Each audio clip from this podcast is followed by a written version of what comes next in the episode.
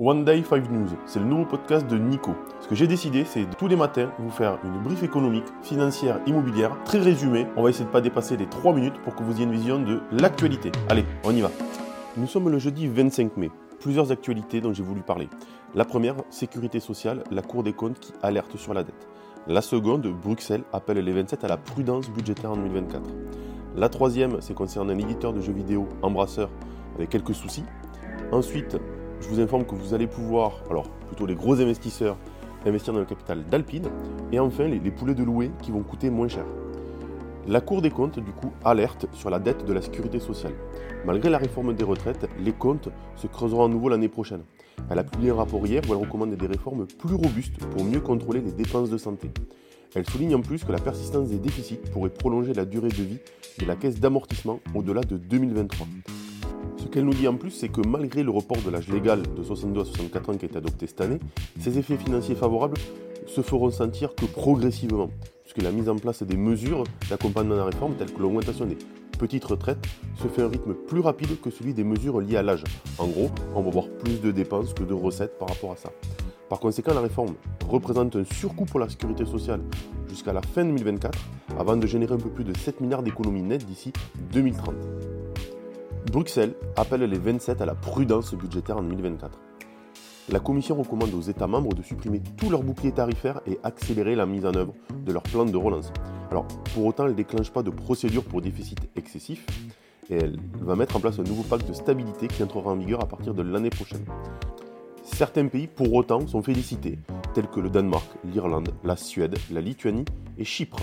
On, on les encourage même à maintenir leur politique budgétaire. Les autres États membres sont incités à adopter une approche prudente en limitant l'augmentation des dépenses nationales et en accélérant la mise en place des plans de relance financés au niveau européen. On va parler un petit peu de jeux vidéo, pas Fortnite, désolé Ange, mais plutôt d'Embrasseur, un éditeur. Perte de confiance qui a un coût élevé en bourse pour Embrasseur puisque l'éditeur suédois de jeux vidéo est confronté à des déficits pour assainir ses comptes après l'annulation inattendue d'un accord d'une valeur de 2 milliards de dollars. Ce processus annonce délicat pour l'entreprise. En plus de cela, les dépenses d'acquisition ont doublé en un an entraînant une accumulation de pertes de 2 milliards de survaleur et de compléments de prix. On va pouvoir investir dans le capital d'Alpine.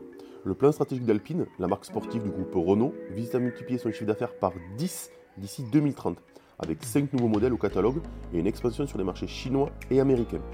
Malgré les déficits liés à l'augmentation des volumes et à la préservation de l'identité de la marque, le projet ambitieux pourrait changer le destin de Renault. Pour financer cette croissance, Alpine envisage des partenariats commerciaux et l'ouverture de son capital comme l'a annoncé le groupe lors de la présentation de son plan stratégique nommé Révolution en novembre 2022. Vous aimez le poulet? Il devrait vous coûter moins cher chez Loué maintenant. Le groupe Sartois LDC a connu une baisse de 8,2% des volumes de vente de ses volailles de loué au cours de l'exercice passé, malgré une consommation stable.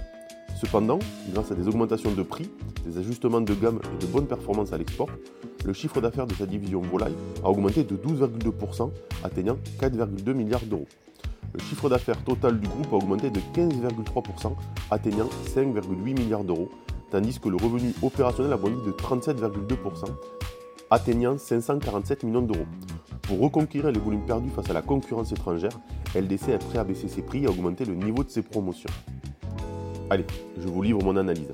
Le CAC 40 a connu hier une journée en recul à 1,7%, atteignant 7253 points. Vous avez bien entendu, on est passé en dessous de 7300. Les secteurs du luxe et de l'automobile ont particulièrement souffert. En revanche, à Wall Street, les indices ont connu des replis plus modérés.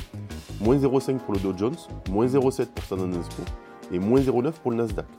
Les investisseurs ont également exprimé des inquiétudes concernant le plafond de la dette américaine et ont réagi aux données économiques telles que les indices PMI en France et l'indice IFO en Allemagne. Ding ding ding, c'est le dernier jour pour la déclaration fiscale pour les 20 premiers départements. Si vous êtes sur un département qui inférieur à 19, c'est jusqu'à ce soir 23h59.